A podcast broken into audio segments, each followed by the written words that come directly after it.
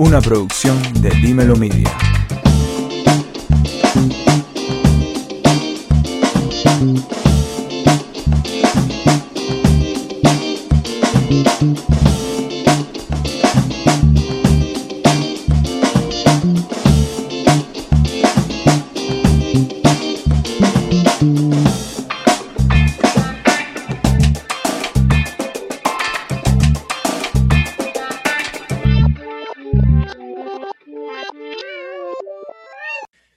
Bienvenidos sean todos a un episodio más de Ahora Hablo Yo, el podcast donde la juventud tiene la última palabra. Yo soy su host, Alejandro Benítez, y es un placer encontrarnos una semana más analizando noticias internacionales y nacionales de importancia, contando con la opinión de una joven al respecto. Recuerden a todos que nos pueden seguir en redes sociales en arroba ahora hablo yo podcast en Instagram y en Twitter en arroba ahora hablo yo pod.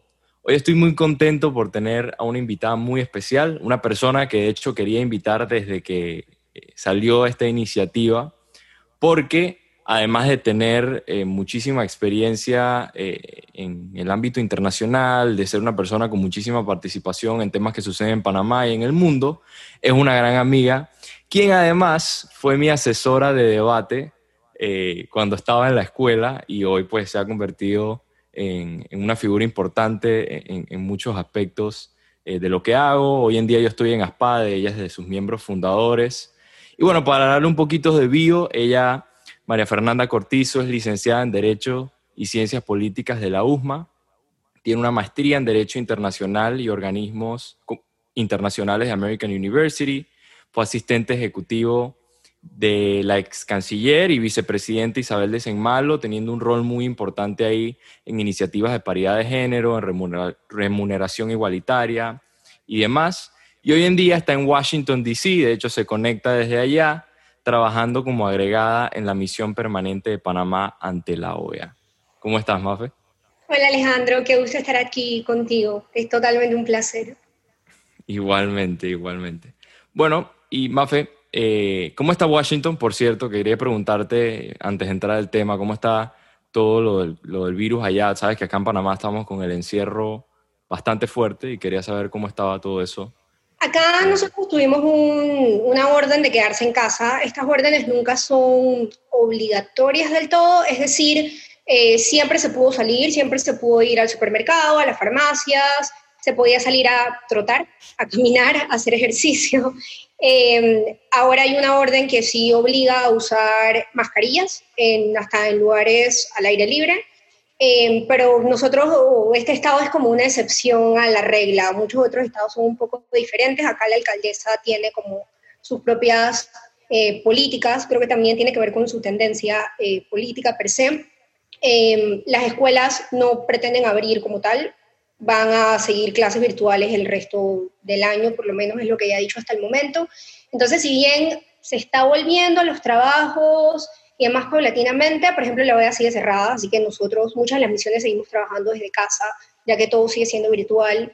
Eh, y si bien tal vez hay más libertades que en el resto de Latinoamérica, pues los casos siguen subiendo no han disminuido como tal. De hecho, ella hace unos días dijo que hasta iba a empezar a reconsiderar ciertas medidas y seguían aumentando.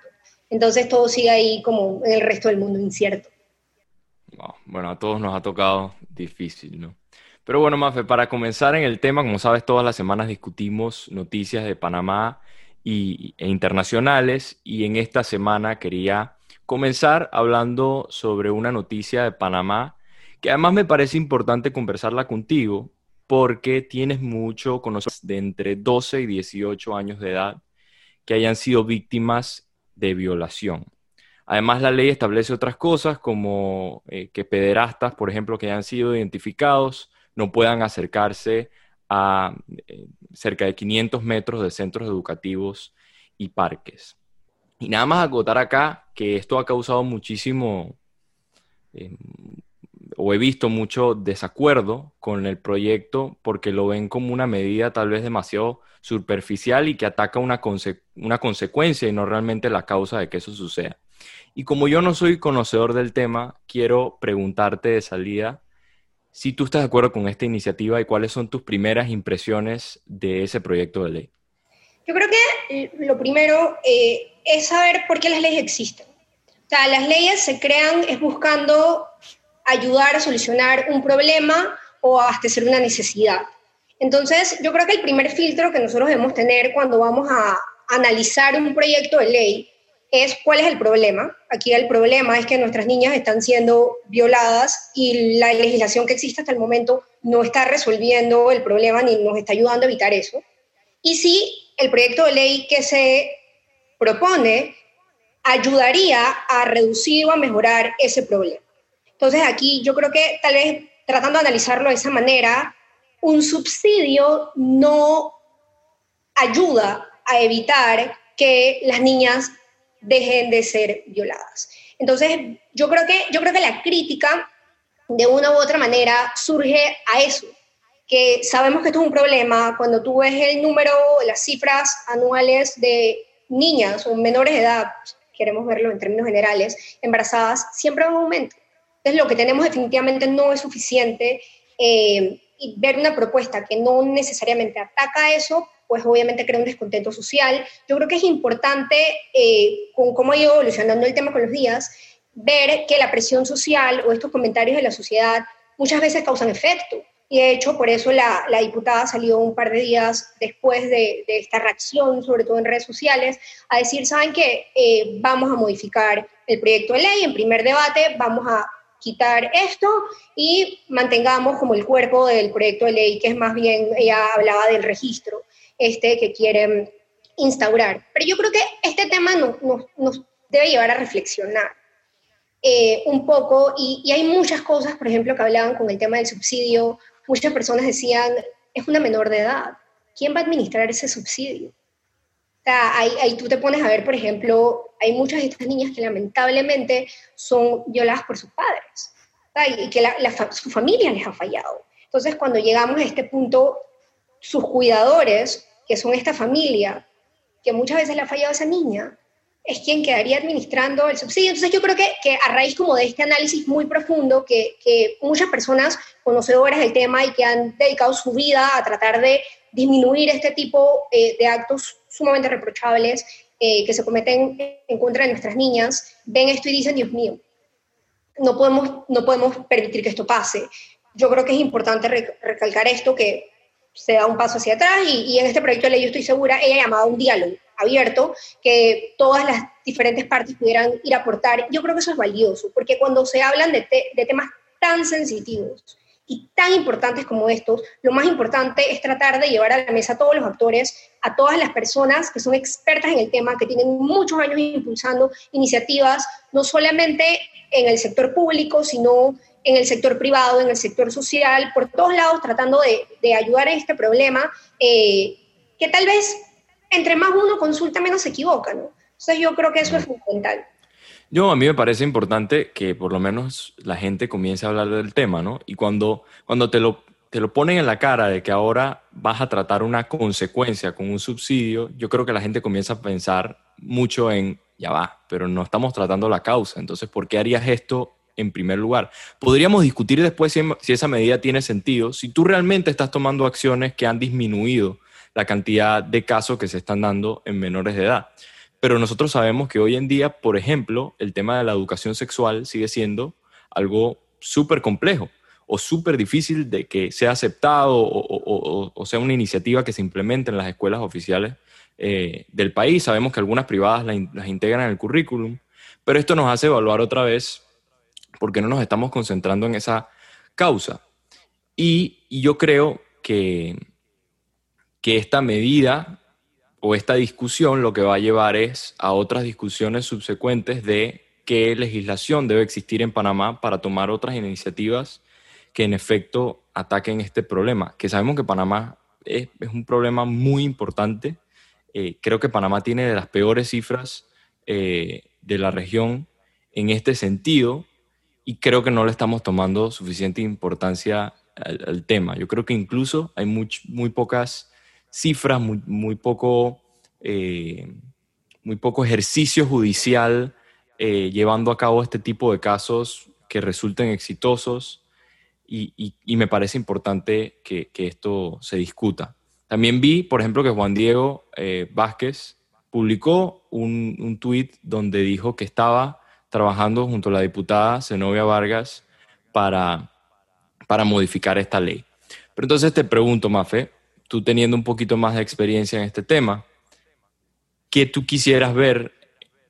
¿Qué tipo de acciones tú piensas que los gobiernos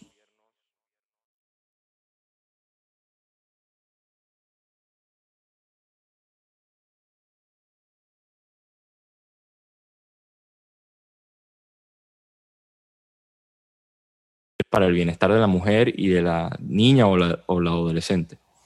Yo creo que, yo, bueno, yo estuve leyendo un poco esas opiniones de, como te decía yo, estas voces expertas que tienen muchísimos años trabajando en, en el tema y nosotros somos muy afortunados que en Panamá hay, hay muchísimas de esas. Eh, y con toda la disposición en poder aportar y ayudar. Y yo creo que nosotros estamos en, en el momento, no podemos seguir dejando que esto pase y hay que, evaluar la legislación, porque eso es un poquito el tema con, muchas cosas en Panamá y en Latinoamérica, que no es que las legislaciones no existan, es que la legislación existe, pero no se cumple. Em, o tenemos legislaciones de hace muchísimo tiempo que no se actualizan, que no se revisan y se vuelven obsoletas en cómo se sigue desarrollando la sociedad. Entonces yo creo que nosotros necesitamos urgente una revisión de la legislación existente y en base a eso poder decir, ¿saben que a esto le, le hace falta ABC Fuera de eso, nosotros, y esto es muy controversial, pero nosotros necesitamos urgentemente educación sexual. Eh, yo creo que llega un punto en que es muy irresponsable decir que la educación sexual no se debe agregar a un currículum escolar porque es responsabilidad de las familias. Cuando tú tienes familias eh, que no tienen la capacidad de poder brindar ese tipo de educación a sus hijos porque sencillamente ellos nunca la recibieron y no la tienen tiene familias donde los cuidadores primarios son precisamente los victimarios de esas niñas. Entonces, ¿cómo tú le pides al victimario de la niña, al violador de esa niña, que sea quien le enseñe educación sexual a la niña? O cómo tú le pides a esa madre de 16 años, que por cosas de la vida ahora está criando uno o dos niños, que sea quien le enseñe educación sexual a esos niños. Entonces yo creo que, ese es el problema, que mientras nos quedemos en un debate de es que le toca a la familia el punto y como le toca a la familia nadie más se puede meter, pues nunca vamos a poder llegar a construir esas políticas públicas que urgen para poder contrarrestar este problema.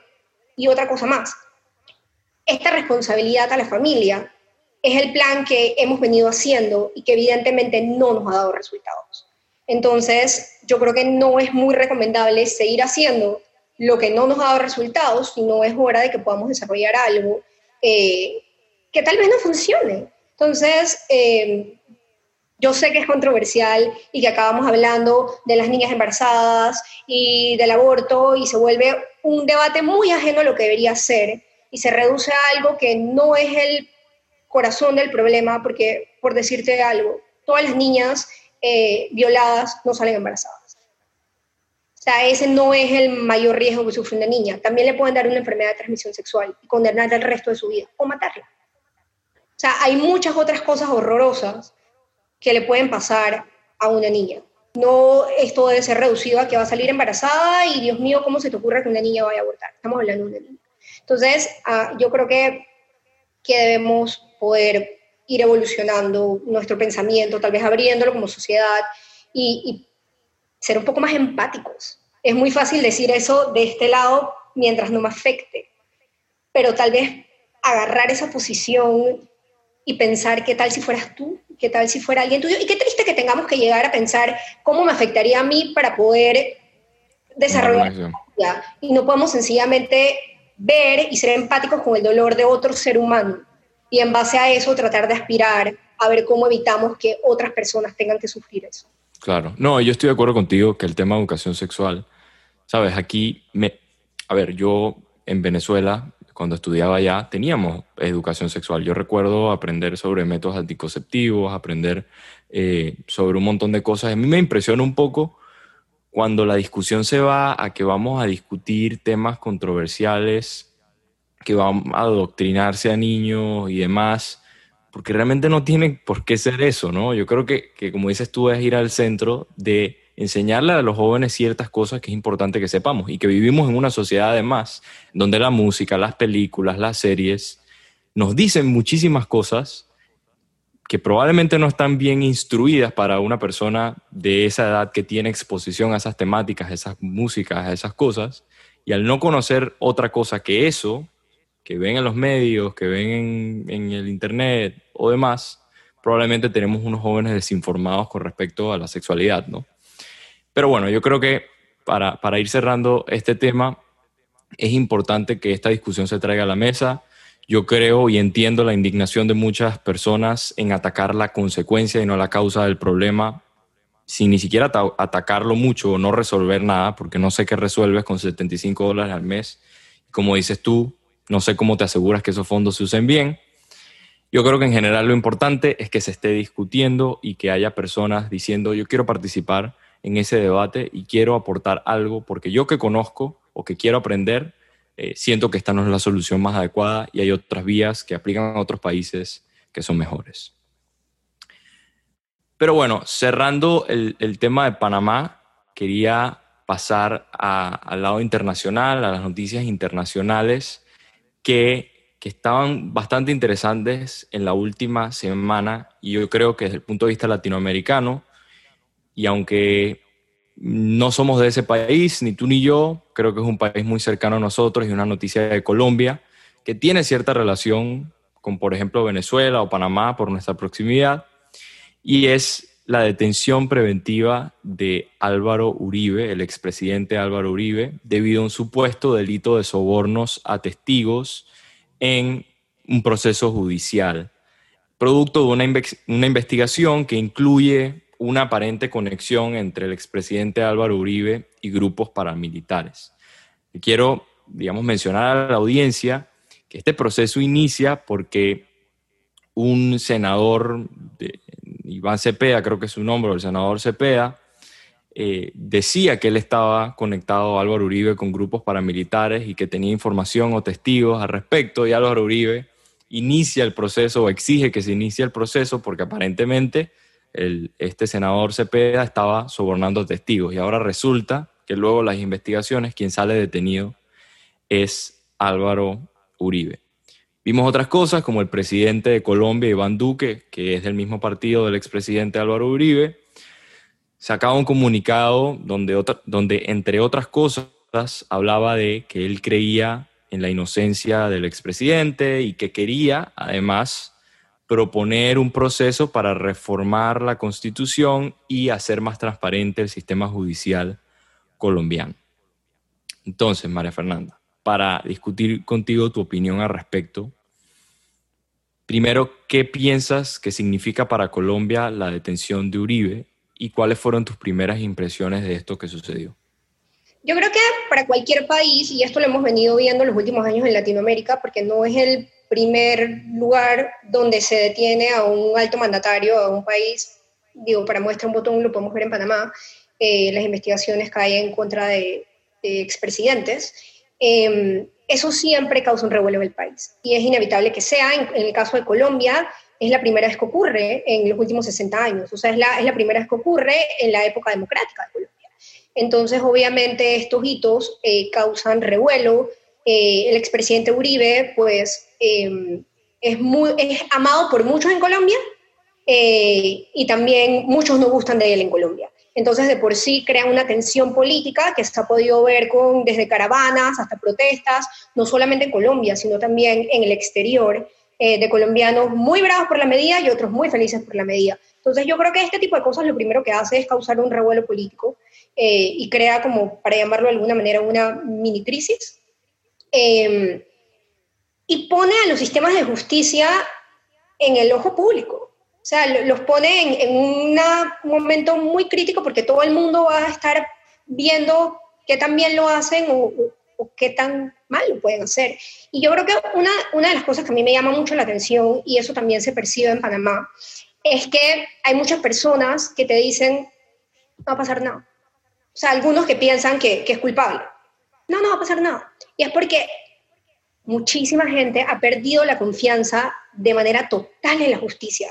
Y yo creo que eso es una de las cosas que más nos debe alarmar, porque cuando la gente deja de confiar en los sistemas de justicia, empieza a tomarse la justicia por sus manos. Y ahí es donde vienen las grandes crisis eh, sociales de los países. Entonces yo creo que ese es un factor que a veces pasa desapercibido dentro del fanatismo que, que, en algunas personas desarrolla pues estas figuras, ya sea para bien o, en contra de estas figuras, eh, pero que, que, al final es algo que yo creo que hay que ponerle el ojo. Mira, a mí me pasa algo y ni tú ni yo somos colombianos y sabemos tanto al respecto. En el caso de Mafe, ella está casada con un colombiano, puede tener un poquito más de, relación con el tema. Pero yo quisiera, y siempre lo, lo, mencioné en un episodio anterior, que yo quisiera que cuando estos procesos sucedieran, los sistemas judiciales fuesen tan confiables que no hubiese duda de que el proceso es político o en efecto es un proceso que se lleva porque alguien cometió un delito lo que pasa en Latinoamérica es que todavía la realidad es que la justicia es selectiva. Entonces yo también sí entiendo el pensamiento de aquel que dice esto es una persecución política porque tienen una desconfianza sobre su propio sistema judicial. Ahora, yo diría que ojalá la justicia pueda ser transparente y si hay un caso que investigar, se investigue y se lleve a la resolución. Yo no soy o no sé si el expresidente es culpable o no, Sí entiendo también la indignación, y lo digo como venezolano, de mucha gente que ve el proceso como negativo. En Venezuela, por ejemplo, el expresidente Álvaro Uribe es una figura que siempre apoyó la democracia venezolana cuando nadie hablaba en contra de Chávez. Él era uno de los primeros eh, que, hablaba de los nexos de Chávez con la FARC, eh, que hablaba del régimen eh, castrochavista como uno dictatorial, como uno que violaba derechos humanos, que tenía conexiones con el terrorismo, etcétera, etcétera. Entonces, para muchos colombianos y también para, diría, para muchos venezolanos, esto es más un conflicto político de una izquierda que quiere tratar de llegar al poder o que quiere tratar de estar en contra de una figura que para algunas personas luchó muchísimo en contra del narcotráfico, el terrorismo, etcétera me hago el disclaimer, no estoy diciendo que esto sea así en efecto, pero yo entiendo esa postura, ¿no? Porque también entiendo la postura de mucha gente que con todo el tema del acuerdo de paz de la FARC decía dónde está la justicia, ¿no? O dónde está eh, el... ¿Qué pasa con aquellas víctimas que hoy líderes que estuvieron en contra, digamos, de, ellos o que los atacaron o que les hicieron un daño, van a ir al Senado o van a quedar impunes. Ojo, el tema colombiano es muchísimo más complejo de esto que estoy describiendo. Probablemente me estoy saltando muchísimas partes de la historia, pero, pero te quería hacer esa pregunta. ¿No crees que hay un, una, algo de hipocresía en cómo la justicia se ha manejado viendo el tema de Álvaro Uribe siendo detenido, mientras que la FARC o líderes de la FARC estén libres en el Senado, una de ellas es vicepresidenta. De, yo, creo que, yo creo que comparar el caso de, del expresidente Uribe con todo este tema de la FARC y demás es comparar medio peras con manzanas, porque el, el, el trasfondo es, es, muy diferente, o sea, estamos hablando de un conflicto armado de muchísimos años, eh, y yo entendería, eh, dentro de mi ignorancia, eh, que tal vez este acuerdo de paz era tratar de hacer algo diferente a lo que venían haciendo durante todos estos años, que era mucha represión y confrontamiento eh, con, las Fuerzas Armadas y que no estaba dando tal vez los resultados que, se esperaban. Ahora habría que ver si el acuerdo de paz está dando resultados diferentes, eh, que yo creo que ni tú ni yo tenemos esa respuesta. Pero yo pienso que el tema del expresidente es ajeno a esto, Em, y que al final del día todo funcionario público, de una u otra manera, le toca o le debe tocar rendir cuentas eh, como cualquier otro ciudadano cuando se ve involucrado por lo que sea dentro de un proceso. Entonces, em, a mí me parece muy, no sé cuál es la palabra, eh, pero como muy coincidencial que cada vez que una autoridad política eh, en cualquiera de nuestros países de Latinoamérica se enfrenta a un proceso, su primera defensa es que es un ataque político, que es una persecución política. Entonces, yo creo que este argumento es un poco vacío y que llega a un punto en donde si tú realmente no puedes probar que es una persecución política, te queda mejor probar tu inocencia. Eh, trabajar tal vez enfocarnos en esa defensa, porque este argumento de que es una persecución política muchas veces es como un argumento un poco populista, que lo que busca es apelar a los sentimientos de aquellos partidarios tuyos, de aquellos que tienen una inclinación favorable hacia ti, pero no realmente inclinar a que ellos puedan tener este análisis de tu defensa y decir, ¿saben qué? Esta persona, y no hablo esto solamente en el caso del expresidente eh, Uribe, sino en general, eh, poder decir, ¿sabes qué? Es verdad, mira, la defensa ha dicho A, B, C, estas son las pruebas que ha aportado, yo de verdad creo que es inocente por esto, sino que se busca hacer como el debate un poco menos profundo y yo soy muy partidaria a los argumentos y al análisis como estas pruebas, entonces siempre que, que yo perciba tal vez que ese debate se está tratando de no llevar a, a lo que realmente importa, lo que realmente importa en un juicio, pues para mí es como medio sospechoso eso. ¿Sabes qué pasa, Mafe? Que creo que todavía en Latinoamérica vemos mucho estos procesos de forma pragmática. Y te voy a poner un, ejemplo en perspectiva. Hay gente que relaciona la detención de Álvaro Uribe con, y te voy a hablar de los venezolanos, con la detención de Carlos Andrés Pérez, el expresidente ya fallecido en Venezuela, que luego daría cabida a un movimiento revolucionario que luego diera cabida a Hugo Chávez como presidente. Y la gente, ojo, tampoco no soy el más informado sobre si en ese momento Carlos Andrés Pérez cometió un delito o no.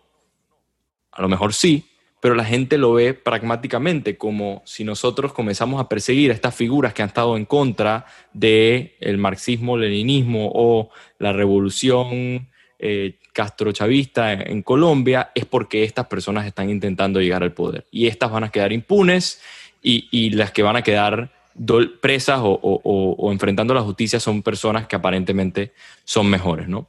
Entonces, nuevamente, no estoy diciendo que ese es el pensamiento correcto, pero todavía pensamos así porque no confiamos en nuestro sistema de justicia, porque seguimos pensando, como te dije al inicio, que eh, cuando, los cuando los presidentes o expresidentes se les juzga, eh, todo tiene un trasfondo político. O, ya sea a favor o en contra. O en contra, correcto. O sea, yo estoy a favor, menos mal que lo están metiendo preso, pero a lo mejor no estás confiando ni siquiera en el proceso, no sabes si en efecto eh, el proceso se está llevando de la manera que es. Este es un tema muy complejo. Yo, yo como venezolano, no te voy a mentir y a veces eh, nos da miedo que llegue, a pasar en Colombia porque vemos en la figura del presidente actual, en ciertas figuras políticas de Colombia, un apoyo muy importante a nosotros. Entonces, en la práctica, para muchos venezolanos que queremos volver a la democracia, que queremos eh, que cambie el sistema, obviamente nos, alineamos o apoyamos con aquellas figuras que nos apoyan a nosotros. Pero la verdad es que no soy colombiano y no conozco el proceso ni conozco todo lo que sucedió en Colombia durante su mandato y sería irresponsable de mi parte ponerme una bandera de Álvaro Uribe o de quien sea cuando hay muchos más aspectos que mirar, ¿no?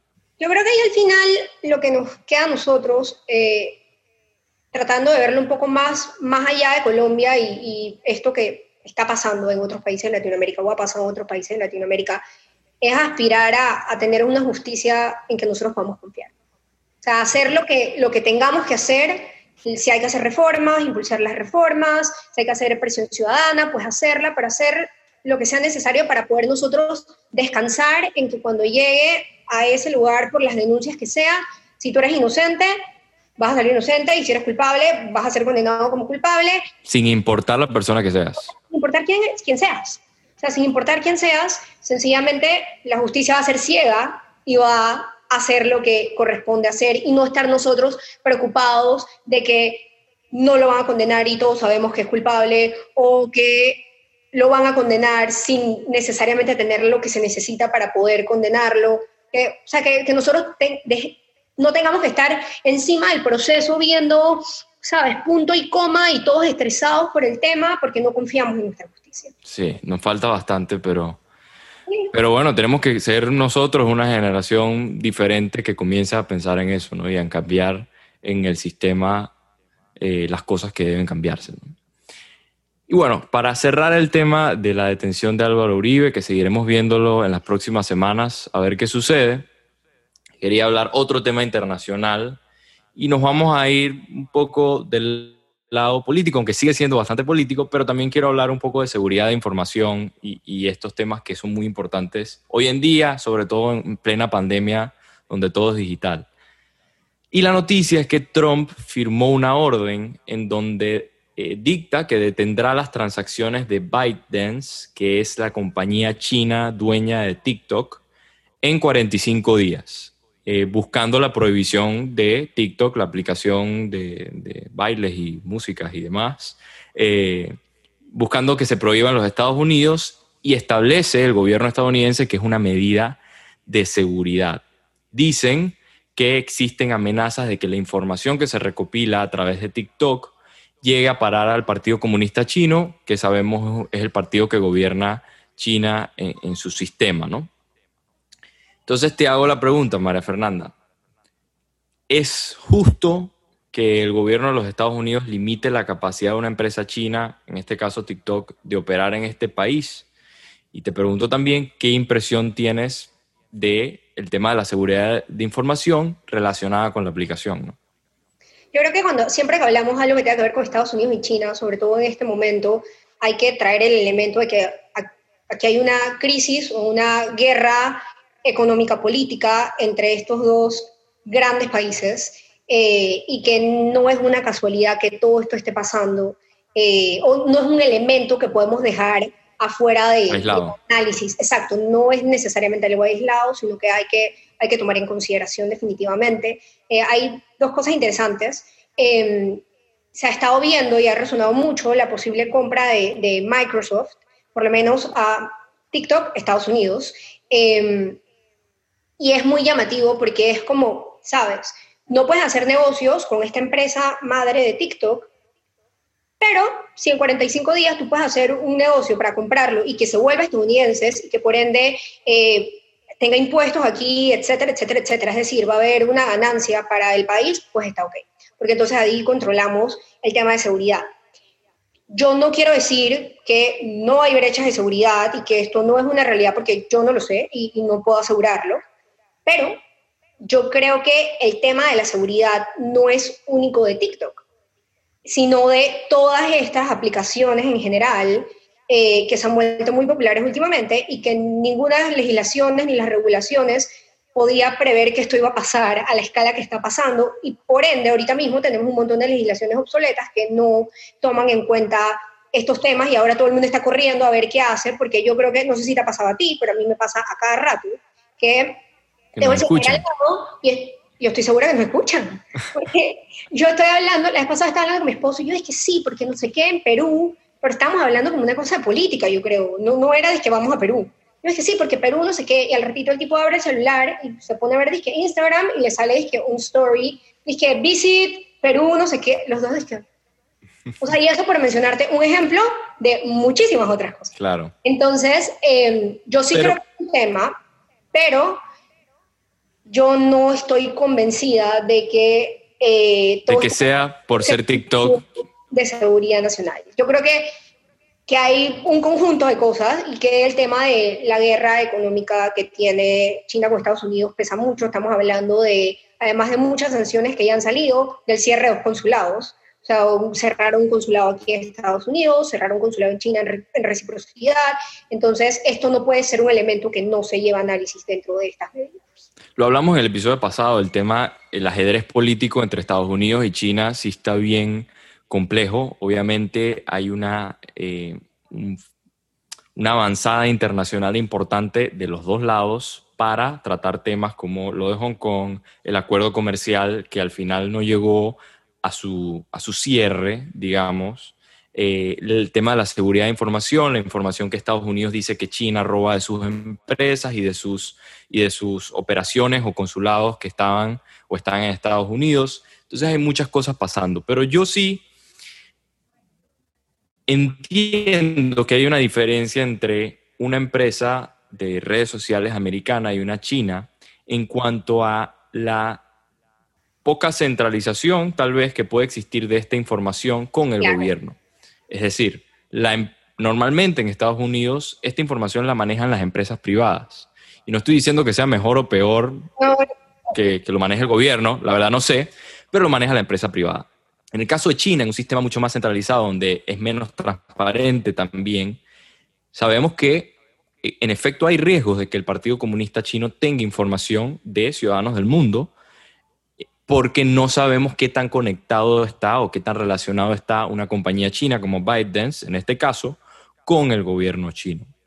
Pero esto no quita una realidad, que de igual forma nuestra información es importante, nuestra información es muy personal y en ambos casos la tienen, tanto si usamos TikTok como si usamos Facebook, Instagram y demás. Lo que sí voy a agregar también, que creo no sucede en todo el mundo, en Estados Unidos y en Europa sí ha habido muchísimo más escrutinio de cómo se manejan estas cosas. Nosotros vimos a, Mark Zuckerberg y a, y a eh, el CEO de Apple, vimos a, Jeff Apple, Facebook, Google y Amazon hace dos semanas, si mal no recuerdo, eh, ante, ante la El Congreso. Sí, ahí respondiendo seis horas de cuestionario. ¿Qué son cosas que nos dicen, bueno, al menos hay cierto escrutinio sobre cómo se maneja la información, que podría ser una pantalla y no lo sabemos. Puede ser. Cosas. Y, y sabes algo también que es interesante, y es que ahora China está enfrentando esto, de que te prohíban la entrada de una empresa china a otros países. En India también prohibieron TikTok, eh, que también hay, hay, otro elemento con este encuentro que tuvieron en los Himalayas, donde murieron 20 soldados niños. Eh, y luego viene esta medida. Por eso lo político siempre está presente, todo es político. Eh, pero si nos podemos ver un poquito para atrás, estas medidas son medidas que China ha tomado hace todo el tiempo.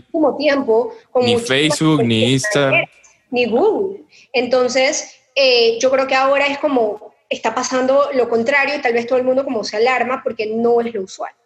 Lo usual, ya estamos tan acostumbrados con que sea al revés, que uno ve este, este muro que tiene cibernético China como algo normal.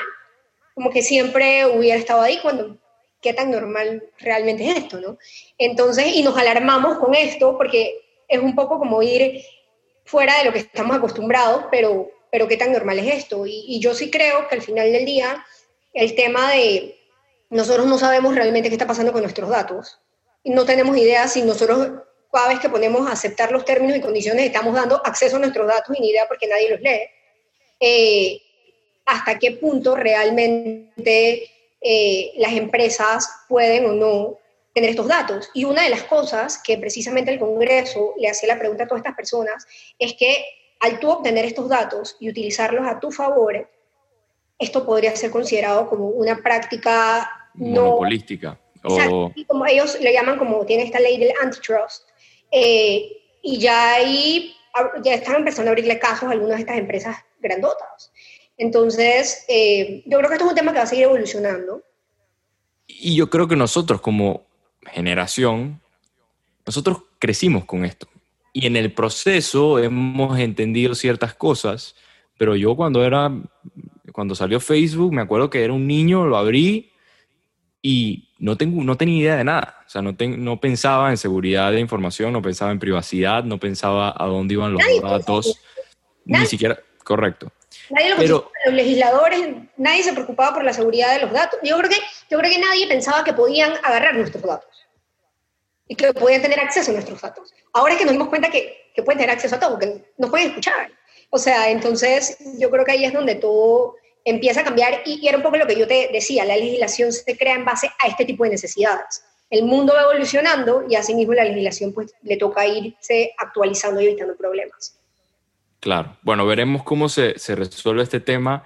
Estamos muy pendientes, aquí siempre hemos hablado del tema de Estados Unidos y China, Creo que esto va a durar mucho tiempo más, el tema de sanciones, discusiones, conflictos económicos, políticos entre ambos países. Y al final, lo que decía en el episodio pasado, nosotros en Latinoamérica también nos vemos afectados por esto, aunque no lo creamos. Hay un montón de compañías, tanto chinas como estadounidenses, luego del restablecimiento de relaciones diplomáticas en el caso de Panamá y China. Hay un montón de compañías acá, en Panamá, en Latinoamérica, de ambos países. En el caso de Panamá, Estados Unidos y China son sus dos socios comerciales eh, principales, así que las relaciones que, que, se afecten entre ambas partes al final nos afectan a nosotros y es algo que tenemos que ver. Para pasar a la última noticia internacional, antes de darle fin al programa Mafe, yo creo que todos estamos muy consternados, tristes por la noticia del de, desastre que pasó en, en, el Líbano, en Beirut, de esa explosión que todos vimos los videos, increíble, eh, videos de, vi videos de, apartamentos, de personas que, que, tienen cámaras en sus apartamentos y se ve la explosión. Y, y yo creo que más que opinar al respecto es eh, observarlo como algo donde nos tenemos que solidarizar, eh, digamos que desear que de alguna forma esa ciudad pueda recuperarse aunque hay pérdidas y dolor causado ahí que va a ser imposible de recuperar, pero esto también vemos que ha causado muchísimos conflictos con la gente relacionando lo que sucedió con el gobierno, con un mal actuar de su parte. Y yo creo que, aunque no conocemos mucho de, las noticias del Medio Oriente y de ese lado del mundo, sí es importante que lo miremos, porque también sabemos cómo estos conflictos en esta región eh, también han ido escalando en el tiempo y es tiempo de que nos solidaricemos, lo veamos, seamos empáticos y, nada, nada más quería comentarlo acá en, el episodio. Así es, es totalmente lamentable lo que está pasando. Y bueno, para terminar, Mafe, todas las semanas traemos el tweet de la semana y el run de la semana. El tweet de la semana es ese mensaje en redes sociales que eh, nos gustó mucho o me gustó mucho eh, y pienso que es importante hablar de él y destacarlo. Y el rant de la semana, que es eso negativo que sucedió, que merece eh, mi crítica. Y el tweet de la semana de este episodio es un tweet que hizo el representante de Don Bosco, eh, donde posteó, y voy a, Willy Bermúdez es su nombre, por cierto, donde posteó, entre comillas, lo menciono, ayer tuvimos la visita de arroba marea verde guion bajo PA en campo para ver unos, uno de los afluentes río Tapia que sale al Océano Pacífico. Estamos avanzando en poder ver la opción de poner el primer Bob en Don Bosco. Y para poner en contexto este tweet, recordemos que tristemente eh, hace poco el Bob fue retirado de Costa del Este por, digamos, críticas o el descontento de ciertos vecinos de Costa del Este el bob era esta malla o este retenedor de basura que se colocaba en el río y que recogía toneladas y toneladas de desechos que se llevaban para tratar o para que no cayeran en nuestros, nuestros mares, en, que no estuvieran en los ríos y demás. Y realmente hacen una labor, eh, la, ONG Marea Verde, eh, digna de aplaudir eh, por, por, nuestros océanos, por el mar de Panamá y, nada, me parece importante que alguna autoridad esté diciendo, bueno, si esto sucedió, que es triste, vamos a tratar de ponerlo en, otra zona, ¿no? Y yo lo que diría es que ojalá el país estuviese lleno de BOBs, eh, para luego ni siquiera necesitar BOBs porque dejemos de, desechar tanto, ¿no? Eh, pero es triste que haya sido eliminado y bueno, eh, hay, temas que discutir ahí sobre si en Costa del Este ¿Era necesario quitarlo? Yo creo que no. Pero bueno, por lo menos aplaudo que se pueda reubicar en otro lugar. Hay estas autoridades locales pendientes a esas oportunidades para poder aprovecharlas, eh, que yo creo que es un poco lo que hizo el representante y ojalá pues otros representantes pudieran emular esas acciones que son positivas. Claro que sí, la misma sociedad civil también. Decir, oye, yo conozco este sitio, vamos a tratar de coordinar para, para reubicar esto, ¿no? Nosotros también tenemos que ser activos.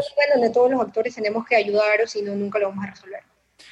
Y todavía hablando de ambiente, traigo mi rant de la semana, Mafe, que siempre traigo algo de Venezuela porque, bueno, no lo puedo evitar. Y algo que me molesta mucho, sobre todo porque no hay anuncios oficiales al respecto, porque no es algo que ha sido cubierto por medios ni nacionales ni internacionales, es conocido únicamente por las redes sociales de los venezolanos que lo denuncian, y es que en Venezuela, en el estado Falcón, que es un, que hay cerca, pues una zona petrolera, hubo un derrame petrolero y ese derrame ha llegado a las playas y afecta, entre otras cosas, al Parque Nacional Morrocoy. Para los que no son venezolanos, el Parque Nacional Morrocoy es una zona hermosa, eh, un sitio turístico en Venezuela con playas impresionantes, un área protegida, además, si no me equivoco. Y hoy en día, eh, en estos momentos, hay un derrame petrolero gigantesco en esa zona. Y lo que más indigna no es que solo suceda el derrame, sino que la gente se tenga que enterar por redes sociales y por fotos que personas envían, porque la narcodictadura no le interesa informar, ni investigar, ni sancionar a quien sea que lo haya hecho, porque además entiendo que el buque que derramó el petróleo es de PDVSA, de Petróleos de Venezuela. Entonces, ellos mismos a cargo de eso, con las medidas más pobres para el buen trato del medio ambiente que existen, como todos saben, son unos criminales que poco les interesa, ¿no? Y yo lo quería traer acá para que el mundo también lo sepa, aunque es mí no es que me escuche el mundo, pero para que la gente que me escucha esté pendiente y, y, sabes, a veces siempre opinamos sobre lo que pasó en Australia, sobre, sobre lo que pasó en el Amazonas, y lo entiendo porque hay tal vez mayor cobertura, hay una sociedad que, eh, digamos, está muy pendiente de eso, pero en Venezuela con tantos problemas, es triste que esto sea una cosa más que se destruyó y que pase desapercibido y, si ni siquiera hay un pronunciamiento, cuanto menos una acción inmediata, que es la que se requiere en estos casos para tratar de evitar que sea peor eh, de por sí el daño que va a causar. ¿no? no, y a mí me da tristeza que ya sucede como que, ah, pasa en Venezuela, país destruido, una cosa más. Y es como, o sea, ya se suma la lista de cosas que ha destruido el chavismo, y así lo voy a decir, porque ahora incluso los recursos naturales también eh, están siendo afectados por una mala gestión e inclusive en muchos casos por, por, por hacerlo adrede, diría yo. Y, lo menciono otro ejemplo rápido, toda la zona minera de Guayana en Venezuela es ahorita un, centro terrible de, de, ataque en contra del medio ambiente y, es algo que ha sido cero tratado con colaboración del régimen. Entonces, para mí siento esta responsabilidad de informarlo ante la gente que nos escucha y quería traerlo también esta semana, ¿no? Pero bueno, Mafe, yo creo que con esto podemos darle cierre a este episodio. Te doy las gracias por este momento, por este espacio para compartir contigo y analizar un poco las noticias de Panamá y del mundo. Y espero, como le digo a todos los invitados, que puedas volver en otra edición a discutir otras noticias que estén sucediendo. gracias a ti Alejandro, de verdad que ha sido como siempre muy ameno conversar contigo y felicitarte por este espacio. Al final yo creo que lo que nosotros necesitamos en estos momentos es precisamente este tipo de espacios donde uno más allá que, si bien sí dar su opinión, eh, incita es a las otras personas que, que nos escuchan pues a agarrar la información, procesarla y sacar su propia opinión. Correcto, y traernos temas de debate para todos y voy a repetir las redes. Si no están de acuerdo con algo, si quieren que discutamos algo, al final ni Mafe ni yo somos dueños de la verdad. Eh, nos estamos informando, estamos opinando dentro de los criterios que tenemos y nos pueden seguir y buscar en Instagram en arroba ahora hablo yo podcast y en Twitter en arroba ahora hablo yo pod y ahí pues darnos sus opiniones sobre el episodio, sobre temas que quieren que discutamos, noticias que quieren que leamos para discutir acá en el podcast. Y bueno, gracias nuevamente Mafe, gracias a todos los que nos escuchan y nos vemos en una próxima edición de Ahora Hablo Yo Podcast. Gracias a todos.